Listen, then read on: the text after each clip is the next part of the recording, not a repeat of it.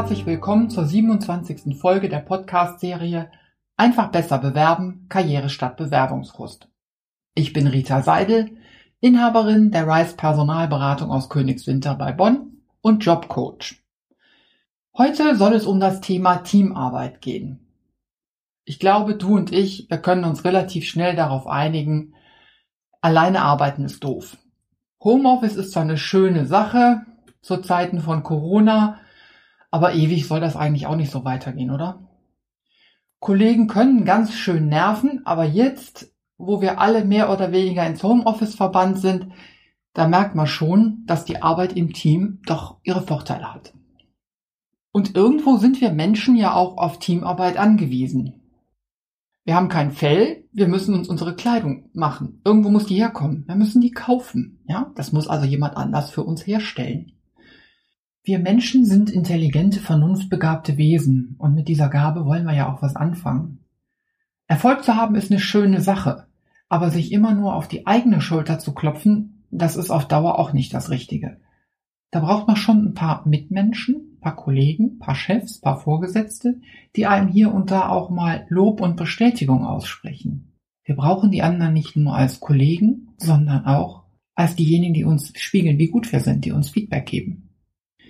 Ich habe mir überlegt, was ist denn da jetzt eigentlich der Unterschied zwischen Alleinarbeiten und Teamarbeit? Es ist vor allen Dingen der Teamgeist. Zusammen zu arbeiten, gemeinsam ein Ergebnis abzuliefern und ein Ziel zu erreichen, das schweißt ja irgendwo auch zusammen. Ähm, aber wenn man arbeitet, geht es ja nicht immer nur um die Sache. Es geht auch ganz oft so um Smalltalk, um Zwischenmenschliches. Der eine erzählt von seinem Wochenende, der andere macht einen Witz.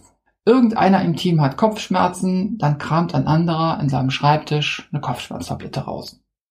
Und dann wieder sucht irgendeiner im Team wie bescheuert ein wichtiges Dokument heraus, schlattert schon zum dritten Mal durch den Stapel, ist total hektisch und verzweifelt. Ein anderer guckt mal gerade mit drauf und wie verhext, er sieht das Dokument sofort. Ja, Team hat Vorteile. Und dann gibt's auch so Sachen wie, man geht nach der Arbeit einfach mal zusammen in die Kneipe oder zum Sport. Es entwickeln sich aber durchaus auch Freundschaften zwischen den Kollegen. Und die halten auch oft noch Jahre, selbst wenn man schon lange den Job gewechselt hat. Um die reine Arbeit zu machen, braucht man ja aber eigentlich nichts davon, oder? Oder doch? Ein Team, das keine soziale Interaktion hat, dem fehlt irgendwo was diese Interaktion, diese menschliche Ebene, das ist der Kit für das Team.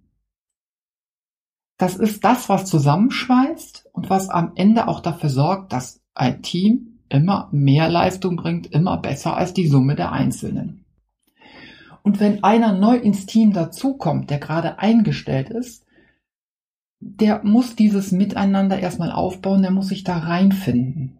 Das gibt's nicht von Anfang an man muss erstmal als Neuer die Kollegen kennenlernen, es muss Nähe entstehen und Vertrauen aufgebaut werden. Und wenn man dann gleich, zum Beispiel jetzt, wenn man jetzt in diesen Monaten neu anfängt in einer Firma, dann gleich ins Homeoffice gehen muss, dann wird das schwer, ein vollwertiges Teammitglied zu werden. Über Telefon und Videocalls lässt sich die Nähe, die man im Büro so leicht nebenbei aufbauen kann, nur schwer erzielen. Da ist es schon ganz gut, wenn es mal Firmenfeiern gibt. Ich meine jetzt nicht nur das Sommerfest und die Weihnachtsfeier, sondern auch mal so die gemeinsame Pizza, wenn es mal wieder im Projekt riesig spät wird. Oder das Anstoßen auf den Geburtstag auf ein gutes Projektergebnis. Ach ja, hat hier irgendjemand Erfahrung da drin, ähm, wie es ist, eine Feieratmosphäre oder äh, so ein Stammtisch-Feeling über Video aufzubauen? Ich habe es hier und da mal versucht. Es ist super schwer. Aber falls jemand da Erfahrung hat, die anders ist, wäre ich super dankbar für einen Tipp. Wo wir gerade bei dem Thema sind. Auszeiten sind im Büroalltag genauso wichtig wie die Arbeiten. Den Begriff Übersprunghandlung, den kennst du bestimmt noch aus dem Biologieunterricht. Ich kann mich daran erinnern, dass mein Biolehrer was erzählte von kämpfenden Hähnen, die plötzlich mitten im Kampf anfangen zu scharren und zu picken. Und wie auf Kommando geht's dann plötzlich mit dem Kampf weiter. Das klingt ein bisschen nach kreativer Pause und die gibt's im Job ja auch. der Klassiker ist da bestimmt so der Schwatz in der Kaffeeküche. Ne? Also man holt sich eine Tasse Kaffee, da steht ein Kollege und man quatscht sich 20 Minuten fest. Das soll ja nicht nur als Auszeit gut sein oder als kurze Erholungspause. Es gibt ja auch Leute, die sagen, sowas ist für die Karriere einfach unendlich wichtig. Da kann man sich ja drüber streiten. Aber egal, ob Kaffeepause, der Schwatz am Kopierer oder auf dem Flur, im Aufzug oder auf dem Weg zur Kantine, das sind alles total wichtige Dinge für einen funktionierenden Joballtag. Da geht's mal nur um so ganz banale kleine Höflichkeiten oder ein Hallo, wie geht's? Äh, aber eben auch schon mal um ein Ach, ja, hm, ich weiß, ich dir eigentlich immer noch sagen wollte. Und das ist viel mehr als zwischenmenschlicher Kit. Oft sind das die Momente, in denen neue Ideen entstehen. Das geht natürlich auch, wenn du morgens alleine joggen gehst, klar. Aber in der Gruppe ist das doch viel lustiger, oder? Die Büroumgebung ist übrigens auch nicht unwichtig.